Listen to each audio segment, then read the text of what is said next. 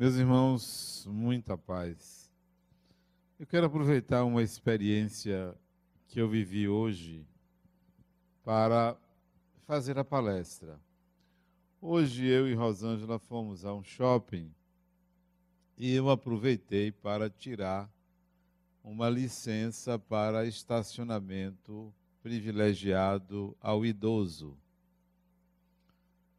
E eu achei interessante me colocar neste lugar, algo que eu sempre desejei, sem qualquer brincadeira, eu sempre quis ter 70 anos.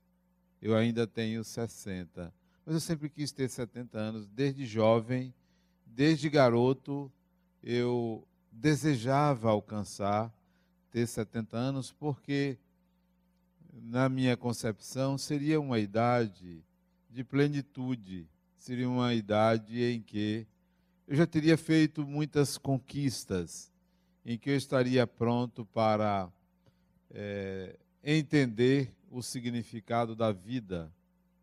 Mas felizmente isso eu cheguei muito antes dos 70 anos.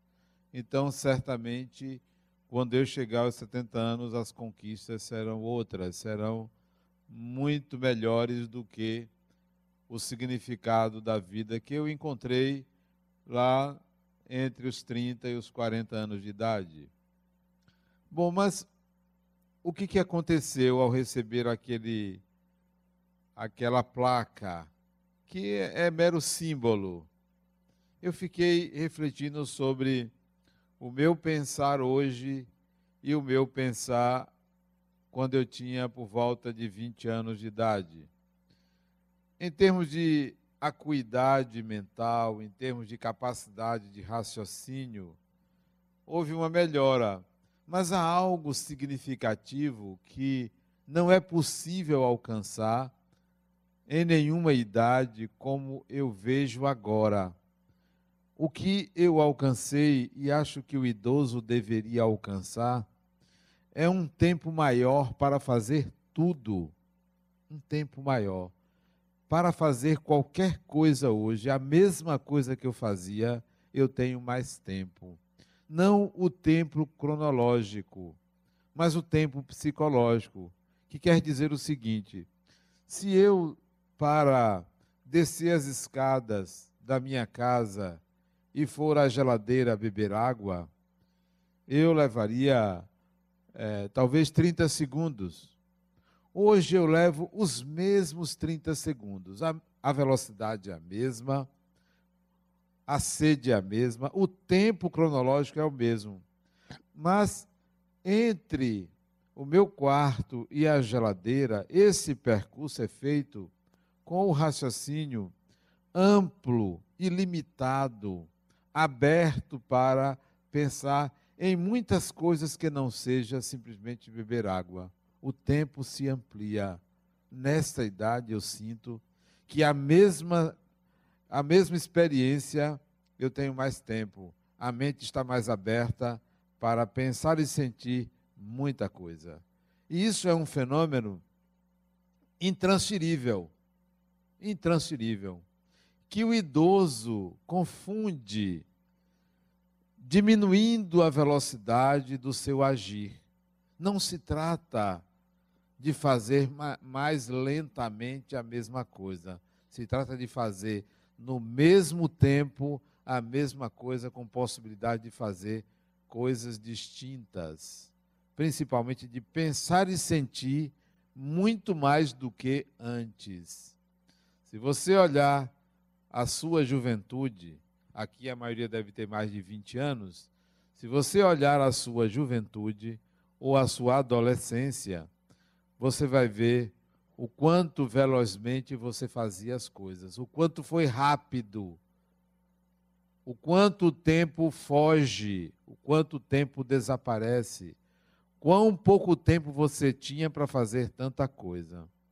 Hoje, a vida lhe oferece essa possibilidade de fazer muito mais em menos tempo. O problema é que o idoso, ele se rende a uma discriminação que a sociedade faz dele. Ele se rende a uma aposentadoria. Ele se rende a um retraimento social. Ele se rende a um não lugar na sociedade. Então ele não aproveita o maior tempo que ele dispõe. Ele fica remoendo o passado de tal maneira que ele perde o valor, o gosto da experiência agora significativa. A mesma experiência, uma simples caminhada, uma, uma simples ida a um shopping, um simples filme que se assiste, ou qualquer experiência, lamentavelmente, ele não aproveita como poderia. Aquilo que antes era simplesmente um movimento, um deslocamento, passa a ser valioso, porque ele leva a uma série de ilações, imaginações, criatividades, resiliências, tudo com a mesma experiência. Porque na juventude, o aqui o agora, o imediato, a conclusão de uma tarefa, o resultado que se pretende esperar, ofusca o sentir, a experiência. E a essa idade não é mais necessário este imediatismo, essa necessidade de resolver tudo imediatamente, simultaneamente. Então, o amadurecimento do espírito é uma sabedoria que amplia o tempo. 24 horas podem se transformar em 50 horas. E antes, o mais jovem, 24 horas não dá para nada, são 5 horas, são 8 horas, são 3 horas de realizações. E a essa idade o tempo fica muito maior. Ao dizer isso, diante da experiência que eu tive, eu vejo como a vida é generosa ao espírito. Generoso é um termo até acanhado, como a vida oferece muito ao espírito. Mas a maioria de nós não se dá conta dessa generosidade. Vivemos pressionados, premidos por circunstâncias que nos abatem, que nos vinculam a uma consciência mórbida, que nos vinculam ao chão, que nos fazem olhar para baixo e não perceber que é preciso encontrar dentro de si mesmo é, uma razão para existir, uma razão para fazer as coisas. Nós ainda queremos encontrar fora de nós uma razão para existir. E essa razão tem o nome de uma ideia chamada Deus. Não é Deus, é uma ideia de Deus. Então, colocamos a razão de existir fora de nós, na ideia de Deus. Quando não colocamos a razão de existir numa pessoa, em Fulano, em Ciclano, e nos decepcionamos. Quando não colocamos a razão de existir num patrimônio, num bem, em algo material, não colocamos a razão de existir em nós próprios. É preciso encontrar esta consciência, esse lugar interno que livra você de se abater ante as circunstâncias que vêm não só da vida material, quanto de influências espirituais. Fazendo um parêntese, há dias atrás, acho que coisa de um mês ou dois atrás, eu vinha sentindo uma influência espiritual sobre mim. Um pensamento é, persecutório, que eu sabia que não era meu, não tenho pensamentos mórbidos, de ser de alguém. Eu vou ver até onde isto vai. E vi que isso perdurou durante um bom tempo. Na semana passada, eu vi que isso desapareceu. A obsessão, ou quem quer que tenha sido, não vou nem chamar de obsessor, o espírito que estava próximo de mim, influenciando o meu pensar, prejudicando o curso de meu pensamento, deve ter se afastado, porque uma onda diferente de entusiasmo e de valorização da vida começou a penetrar no meu ser. Isto porque não só em mim se encontra as matrizes de algo mórbido, como também em mim se encontram as matrizes daquilo que é bom, daquilo que é útil, daquilo que é salutar. Só que o que se fixa mais é a matriz do que é bom, do que é útil, do que é saudável. A vida oferece a gente essa generosamente essa nova visão de viver. Porque quem vive prisioneiro de tudo aquilo que se constitui a vida material deve sofrer muito. Eu não imagino como é que uma pessoa não tem uma perspectiva espiritual da vida. Como é que uma pessoa não tem uma visão de imortalidade da vida? Provavelmente quem não tem isto deve viver lutando diariamente, lutando constantemente contra forças é, alucinantes, contra as forças que fazem a pessoa se sentir mal, péssima, ruim. É por causa disso, da falta de uma perspectiva maior, é que as pessoas se medicam, se automedicam, é que as pessoas bebem, é que as pessoas se entorpecem, é que as pessoas vivem uma vida out, externa, sem, sem sentido, sem razão. Não é raro encontrar pessoas na meia idade, entre 40 e 50 anos, me dizerem assim, Adenal, eu tenho um vazio muito grande dentro de mim. Eu não sei o que é. Eu tenho isso, tenho aquilo, tenho tanta coisa, mas há um vazio dentro de mim. E esse vazio é porque tudo que foi buscado todos os, os valores, todas as referências foi buscado fora de si. Não construiu uma personalidade saudável. A vida é interessante porque em algum momento o espírito vai sentir isso, vai perceber que isto é fato, vai procurar uma saída novamente fora de si e não entende que o declínio do vigor físico, o declínio do corpo, a perda de vitalidade, é proposital para o espírito se voltar ao espiritual.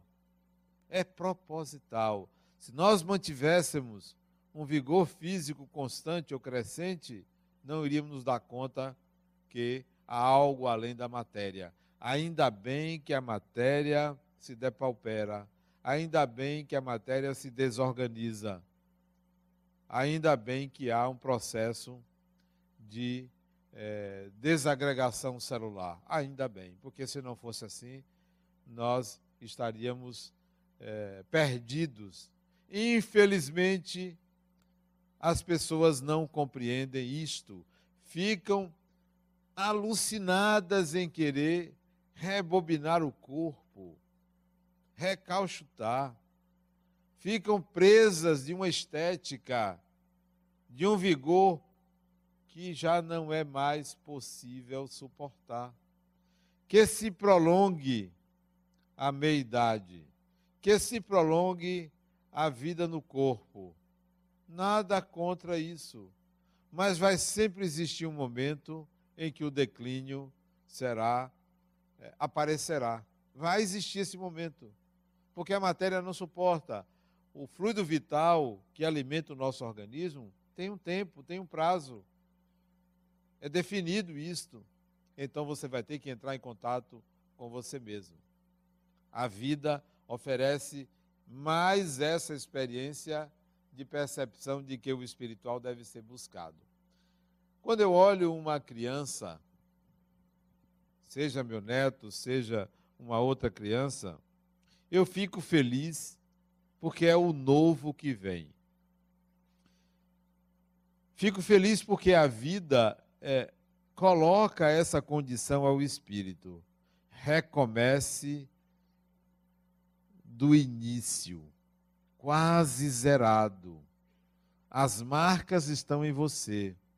O seu psiquismo traz suas experiências, mas pelo menos você vai começar sem se lembrar. Você vai ter uma nova oportunidade.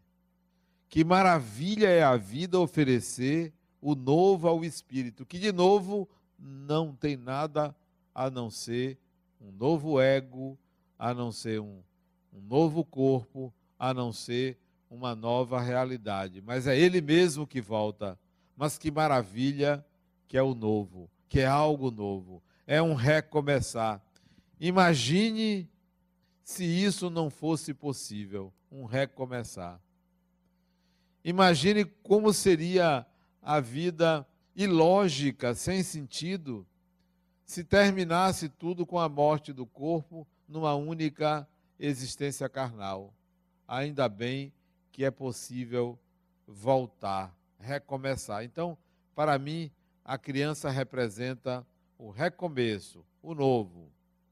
E fico feliz em ver que a criança de hoje, isto é, o espírito que renasce hoje, em qualquer parte do mundo, seja na Nigéria, seja em qualquer país da África, seja no Brasil, seja na Dinamarca, seja em qualquer país da Europa, a criança que nasce hoje, o espírito que renasce, renasce em melhores condições do que qualquer um de nós.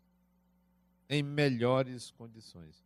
Nunca se viu tantos organismos multilaterais cuidando dos valores do espírito. Nunca se viu tantas ONGs, tantas instituições a serviço do progresso humano. Vejam o terremoto lá no Nepal. Muita gente desencarnou.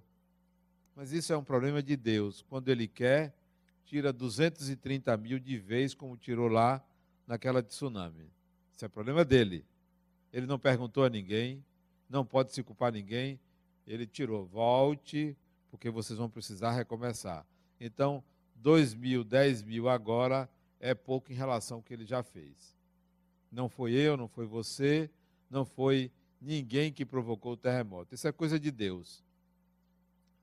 Em qualquer desses, dessas tragédias, você vê a quantidade de ajuda humanitária que tem. Não era comum no nosso tempo. A quantidade de vacinas que existem as ajudas que surgem de todas as partes do mundo. Sim, o espírito cada vez renasce no mundo melhor. Mesmo se vocês observarem a violência que assola a nossa cidade, para não dizer país, porque está muito próximo da gente, mesmo olhando a miséria que ainda nos cerca, mas o espírito que renasce hoje renasce em melhores condições do que no passado. Isso é típico da vida. A criança, então, terá melhores oportunidades do que nós tivemos. Eu vejo isso pelos meus filhos. Sempre disse que meus filhos são melhores do que eu, porque eu mereci um bom pai, mereci, mas eles merecem um pai melhor. Não melhor porque o anterior, o meu, era ruim. Não, porque nós progredimos. Eles são espíritos melhores porque nasceram em condições muito melhores do que eu. Então são melhores. Se o espírito renasce em condições melhores, ele merece mais do que nós. Merece muito mais. A infância, então, para mim, é essa grande oportunidade de recomeçar. Eu só vejo o recomeço. Fico curioso e me perguntando quem vem, que personalidade é essa, que só vai aparecer mais tarde, na adolescência. Na infância, por mais que você note a personalidade forte de uma criança, a personalidade retraída de uma criança, a personalidade ativa de uma criança, a personalidade rebelde de uma criança, você vai, só vai ter certeza do que é, de quem é, as características reais vão surgir a partir da adolescência. É ali que o Espírito diz: cheguei.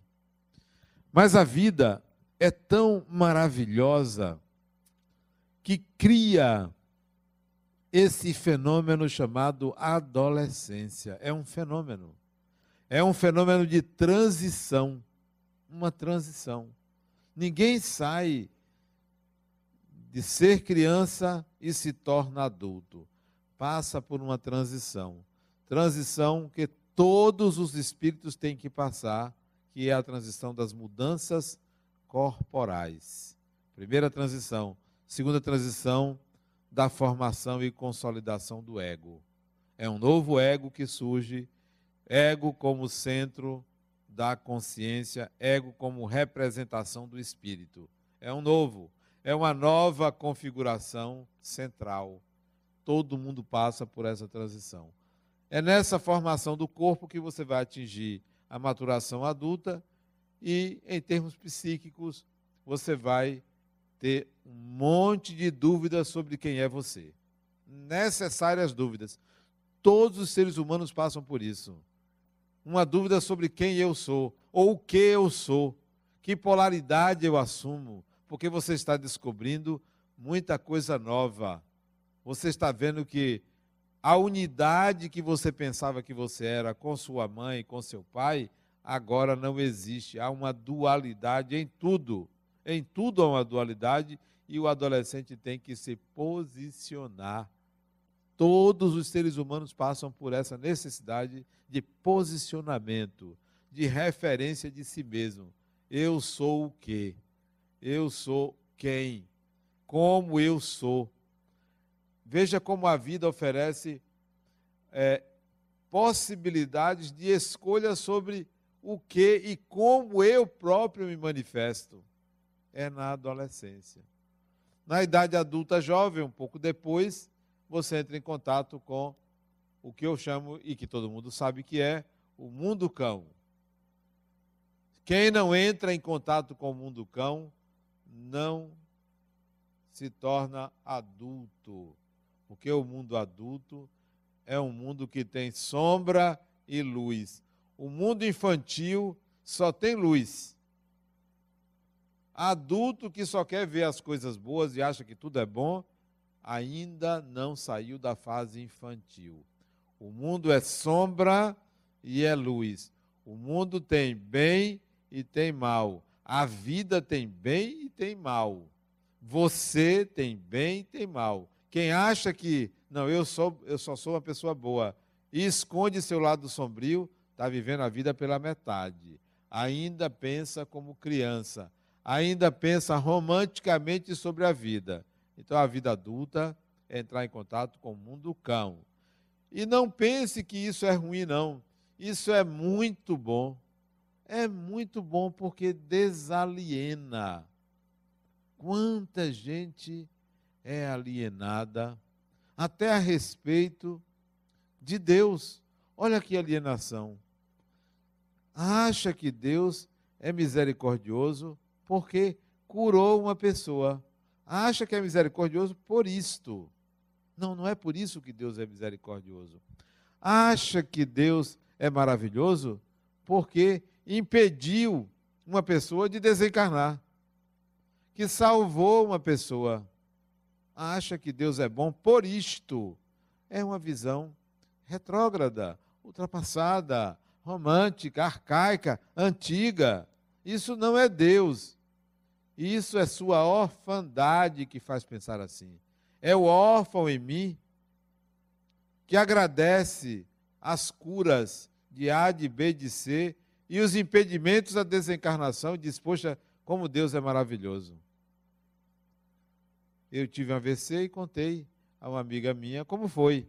Disse, Adenal, isso é coisa de Deus, Deus lhe salvou. Disse, Nada disso, ele deixou uma cicatriz no meu cérebro uma cicatriz para eu nunca esquecer que eu tenho um corpo perecível. Não. Deus me salvou coisa nenhuma. Nem Deus, nem ninguém. Isso é parte do aprendizado do Espírito. Não é questão de Deus me salvar.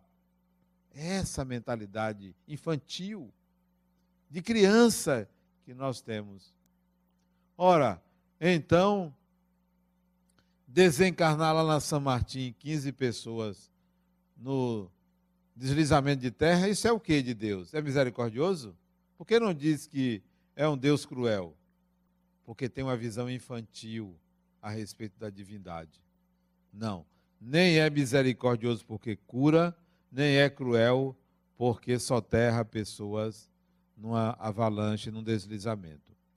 É misericordioso porque quando você erra, quando você faz um mal, quando você agride a vida, quando você atinge e prejudica pessoas, quando você comete qualquer delito, a resposta de Deus, a consequência dos seus atos passados, o que ele acometerá no futuro,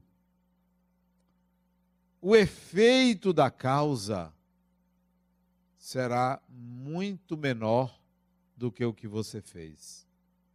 Portanto, causa, efeito não é igual a causa, porque atua no meio a misericórdia divina. Porque Deus não responde ao humano como humano. Porque se Deus respondesse ao humano como humano, efeito seria igual à causa. O mal que você fez aos outros, você teria na mesma medida. Não é assim que acontece. O mal que você fez aos outros, a misericórdia de Deus vai lhe ensinar de uma forma mais suave, porque Deus é misericordioso. Porque atua aí com uma lei cristalina o sofrimento que você causa a alguém nunca será o sofrimento que porventura venha acontecer com você. Será menor, será mais suave. Aí você pode pensar, então assim, você me estimula a prejudicar os outros porque comigo vai ser mais suave. Se isso é um estímulo, eu vou lhe desestimular, dizendo a você que a questão não é a intensidade do efeito quando você prejudica alguém. A intensidade é menor. A questão é o tempo, é o prazo. Se você agride uma pessoa hoje, se você prejudica alguém, se você faz, so faz sofrer uma pessoa, você precisará de um tempo para que as leis de Deus reorganize o universo para atender a sua necessidade de aprender. Com isto, com quem você andava, quem você ama, quem compartilhava a vida com você, vai prosseguir e você vai ficar para aprender. Então a questão é que, se você se estimula a prejudicar porque vai sofrer menos, você vai se afastar de seus entes queridos. Então, é melhor não se estimular com este argumento. Então, a misericórdia de Deus é diferente de Deus me salvou, Deus me curou, Deus resolveu isso ou aquilo para mim, Deus é bom para mim. Se Ele é bom para você, Ele tem que ser bom para todo mundo. Eu pergunto a vocês: Deus atende igualmente as pessoas? Numa visão infantil, sim todo mundo acha que Deus faz da mesma forma para todo mundo.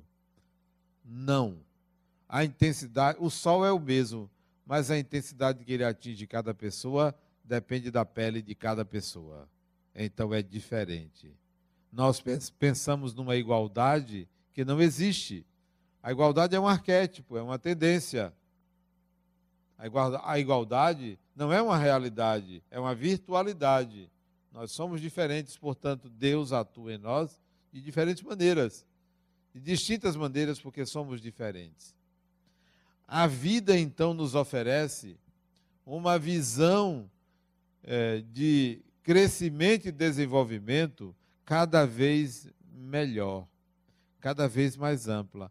Mas, infelizmente, o espírito enxerga a vida pelo ciclo do corpo Olha, o que, que acontece com o corpo? Nascimento, infância, adolescência, vida adulta jovem, vida adulta, meia-idade, aí começa a acontecer o declínio, né? Maturidade, o idoso, a senilidade e a morte. Infelizmente, nossa mente, nossa consciência foi programada para enxergar esse ciclo a respeito da vida. O ciclo do espírito não é este. O ciclo do espírito não é desenvolvimento, apogeu e declínio. O ciclo do espírito é um crescente desenvolvimento. Um crescente desenvolvimento. Aos 80 anos, aos 90 anos, você deve se sentir em desenvolvimento e não em declínio psíquico. É esse declínio psíquico condicionado pelo declínio do corpo que leva o idoso a adoecer mais facilmente. Porque você confunde o seu declínio, declínio do corpo, com o declínio psíquico. Eu não me lembro com quem eu estava conversando, foi em algum lugar que eu estava numa espera, e eu aproveito, na espera de algum lugar, e eu aproveito para conversar com quem estiver junto. Não conheço, não sei quem é, eu faço logo uma pergunta. E se tem um defeito físico, eu pergunto: o que foi isso? De cara, não tem psicólogo, não tem esse negócio de procurar um rodeio para conversar, não. Eu converso com qualquer pessoa em qualquer ambiente. Claro, converso discretamente, não escandalizo, mas converso. Não sei com quem foi esses dias que a pessoa me disse: é o ruim é que eu não estudei. Eu não estudei eu me arrependo de não ter estudado. E era uma pessoa jovem. Não, foi em São Paulo, foi em Bauru. Eu estive esse fim de semana em Bauru. Também me deram uma programação fantástica. Eu cheguei em Bauru é, dez e meia da noite, fui direto para o hotel, tinha um jantar para mim, eu declinei, porque eu disse que estava cansado. Eu não estava cansado, eu estava cansado de fazer o social e fui direto para o hotel. Sábado de manhã me pegaram para gravar um programa de televisão. Fui para a televisão. Em seguida me levaram para uma rádio. Gravei um programa de rádio. Em seguida me levaram para um almoço, 11 horas da manhã, porque uma hora da tarde eu tinha um compromisso. Compromisso esse que foi de uma da tarde até às 18 horas. Compromisso um seminário. Voltei para o hotel, oito horas, retornei para um centro espírita para fazer uma palestra sábado de noite. Domingo de manhã me pegaram oito horas para ir num centro espírita fazer outro seminário, a manhã inteira. 14 horas me pegaram no hotel para outro seminário até, 18, até 17h30. 17h30 me levaram para o aeroporto. E eu voltei, cheguei em casa meia-noite e meia, quase uma hora.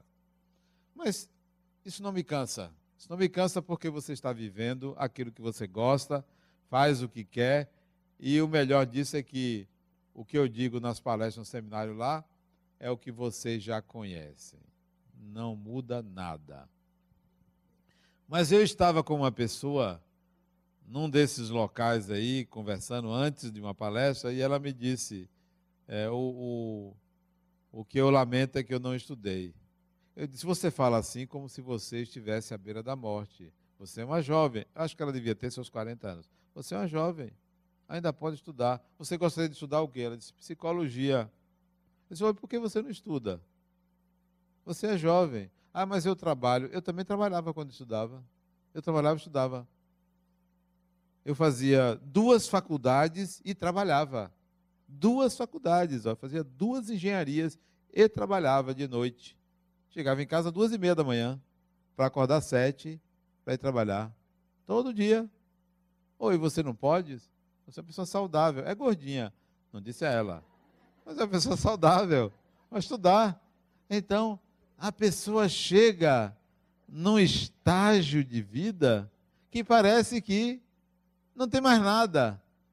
Confunde o vigor do espírito com o vigor do corpo. Por quê? a gente tem que se lembrar que o espírito está em constante desenvolvimento, é uma curva ascendente. E se eu não estou enganado, é uma curva assintótica. É ascendente. Não é uma curva que é interceptada, não. É uma curva que não tem interceptação. Mas a gente pensa que é igual ao corpo físico.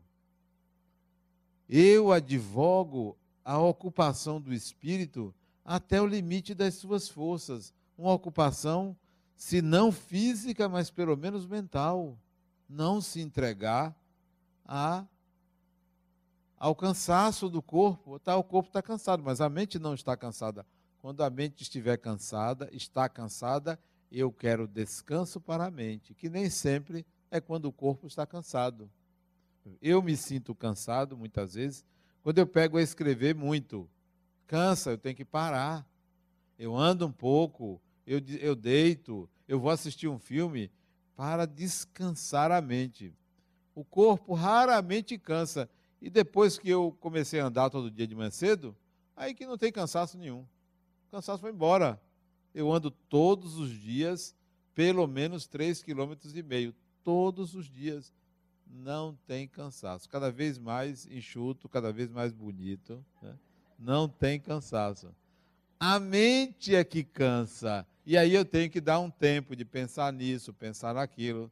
Tem coisas que eu anoto, não vou pensar nisso a não ser quando chegar o momento. Eu esqueço até que aquilo existe. Mas como eu boto na agenda, pensar em, pensar em tal coisa, eu boto isso. Aí eu volto a pensar aquilo, recupero o pensamento para não cansar a mente pensando em círculo uma mesma coisa. Pensar diferentes ideias, diferentes coisas em diferentes momentos. Não concluir, não terminar. Então, quando eu olho pessoas que confundem o declínio do corpo com o declínio da mente, eu fico triste com isso homens, mulheres de 60, 70 anos que parece que a morte é ali, que vai morrer. Vai morrer sim, claro, tem que morrer. A morte é algo importantíssimo, vai acontecer. Morre o corpo, morre aquela personalidade, porque vai surgir outra, outra diferente de acordo com o meio. Mas a pessoa fica tão tão temerosa disso, querendo fechar tudo com a morte do corpo. Eu não quero fechar tudo porque eu vou morrer com 60, 70, 80 anos, 90 anos de idade, não sei com quantos anos. Eu não quero fechar tudo. Não tem muita coisa a fechar, não. Tem coisas que vai ficar em aberto. A gente vai se ver, a gente vai se encontrar. Por que eu tenho que fechar todos os ciclos? Alguns ciclos eu vou fechar. Porque são ciclos que dizem respeito à vida material. Aí eu fecho. Mas outros que diz respeito à vida espiritual, eu não quero fechar. Não quero de forma nenhuma. Lá em, lá em Bauru, um, uma pessoa me fez uma pergunta. Eu falei sobre suicídio, era o tema que me pediram para abordar com os jovens, por causa do índice de suicídios lá. E uma pessoa me fez a seguinte pergunta: Adenauer, eu tive um problema com meu filho, e briguei com ele e nesse dia ele se matou. Depois de uma briga comigo. E até hoje eu carrego uma culpa muito grande. Peço perdão a ele por isso. Eu disse, Fulano, eu não acho que você deveria pensar assim. Seu filho merecia o carão que você deu, merecia sim. E ele me disse o que é que o filho fazia. A falta de responsabilidade do filho. Merecia, merecia. Se seu filho não tivesse cometido esse ato, no dia seguinte, você mudaria de opinião porque mudou o dia? Não, não mudaria. A não ser se ele mudasse isto. Se ele ficasse cometendo as mesmas irresponsabilidades, você seria capaz de chamar a atenção dele? De novo? Seria. Então, mesmo ele tendo cometido suicídio, continue criticando ele, porque se ele não mudar, merece a sua repreensão. você agiu como pai. Não foi você a causa disto. A causa disso foi a fragilidade dele, nova irresponsabilidade dele. Não se culpe. É infantil e imaturo da sua parte se sentir culpado, como se fosse você que tivesse puxado o gatilho. Não foi você. É covardia de quem se mata para deixar alguém se sentindo culpado. Nova irresponsabilidade dele. Não precisa você chamar ele de covarde, mas ele agiu desta forma com você. Não mude sua opinião porque alguém desencarnou. Não é um ciclo que deve ser fechado. Não mudo minha opinião. Me lembro de um espírito que eu chamava a atenção dele. Você foi irresponsável. Desencarnou porque você foi irresponsável. Deveria ter aproveitado melhor a vida não deveria ter feito isso que você fez, então eu vou mudar de opinião porque alguém desencarnou? Por quê? A não ser que eu estivesse errado. Ó, me desculpe porque eu cometi um equívoco. Me desculpe porque eu fui duro demais. Eu posso pedir desculpas por isso, mas me senti culpado porque a pessoa desencarnou. Quantos não santificam quem desencarnou? Virou santo. Santo ou santa? Ah, era uma boa mãe. Sim. Toda mãe boa é também mãe má. Toda mãe boa é mãe má. Todo bom pai é também um pai ruim. Todo mundo tem as duas polaridades, não tem ninguém santificado. É um ideal, é arquetípico a santificação. A vida nos dá, a essa idade, pelo menos eu tenho essa idade, um discernimento para entender os processos humanos sob uma ótica menos infantil. Sob uma ótica imatura, menos imatura, cada vez mais maturidade. Cada vez percebendo os processos humanos como importantes para a evolução do espírito e não para que a gente agrade a sociedade, agrade ao corpo, agrade uma estética. Não. Meu olhar é o olhar do espírito.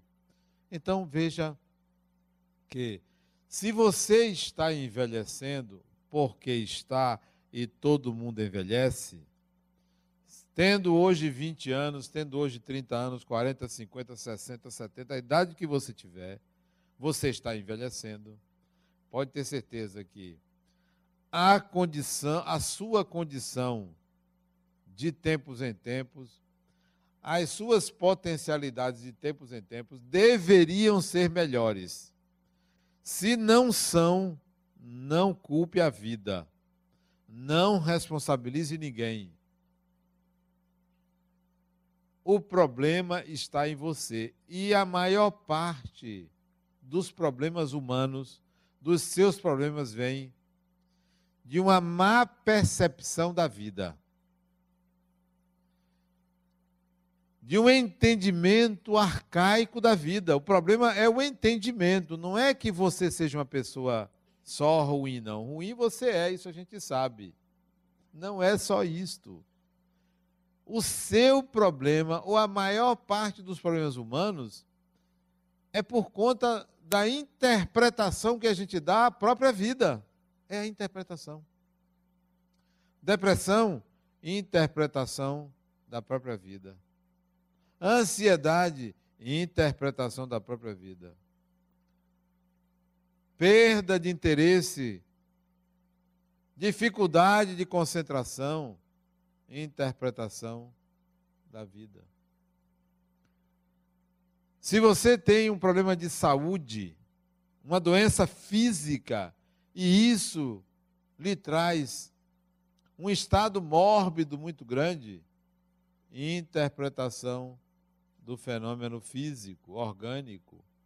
Tudo está em como você, que leitura você faz da vida e dos processos que você vive.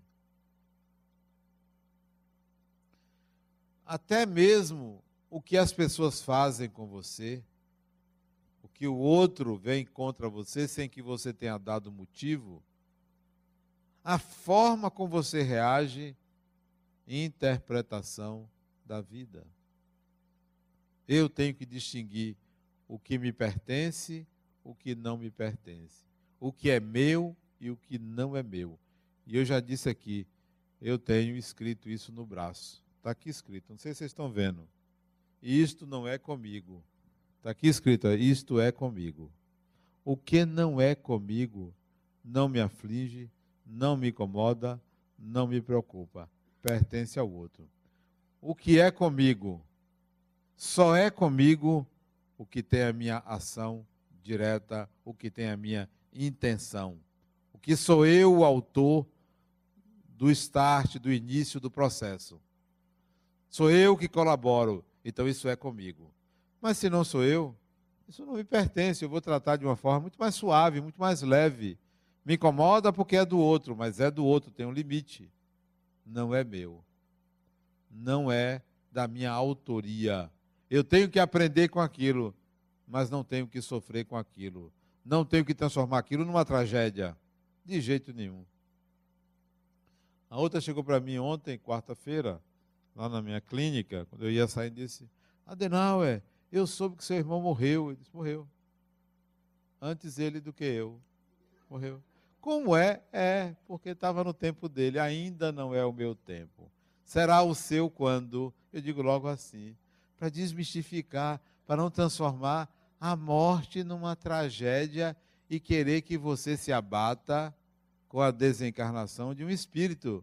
Fulano, desencarnação para mim é alegria. Desencarnação é alegria. A fulano morreu. Que bom. Até logo, vá. Se prepare lá um lugar para mim, sei lá, faça alguma coisa aí, porque quando eu chegar, eu quero festa. E quando eu sair, eu gostaria que quem ficou fizesse festa. Foi um. Foi um. Veio, viveu, venceu e voltou. Três vezes veio, viveu, quatro vezes. Veio, viveu, venceu e voltou. Pronto, ótimo. Esse negócio ah, morreu, tragédia. Eu fico mais preocupado como as pessoas encaram a morte, como elas encaram. Isso é que me preocupa, a ignorância, mas não a morte em si, é libertação. Né? Então, é, receber a placa de idoso com direito a estacionar é, para mim, só serviu para me lembrar que tenho mais tempo, é, vejo a vida de uma forma muito mais leve, percebo que estou aprendendo muito mais do que ensinando, percebo que ganho muito mais do que perco, avalio os processos humanos como processos de crescimento e não de perda ou de tragédia. Portanto, a visão de vida é muito mais ampla à medida que o tempo passa, à medida que eu vou vivendo as experiências no tempo. A vida é muito mais generosa do que nós podemos imaginar. Aproveite o viver. Envelheça dia a dia, porque envelhece dia a dia, adquirindo sabedoria, compreendendo que o envelhecimento do corpo é declínio de vitalidade. Envelhecimento do espírito é desenvolvimento da personalidade. Muita paz.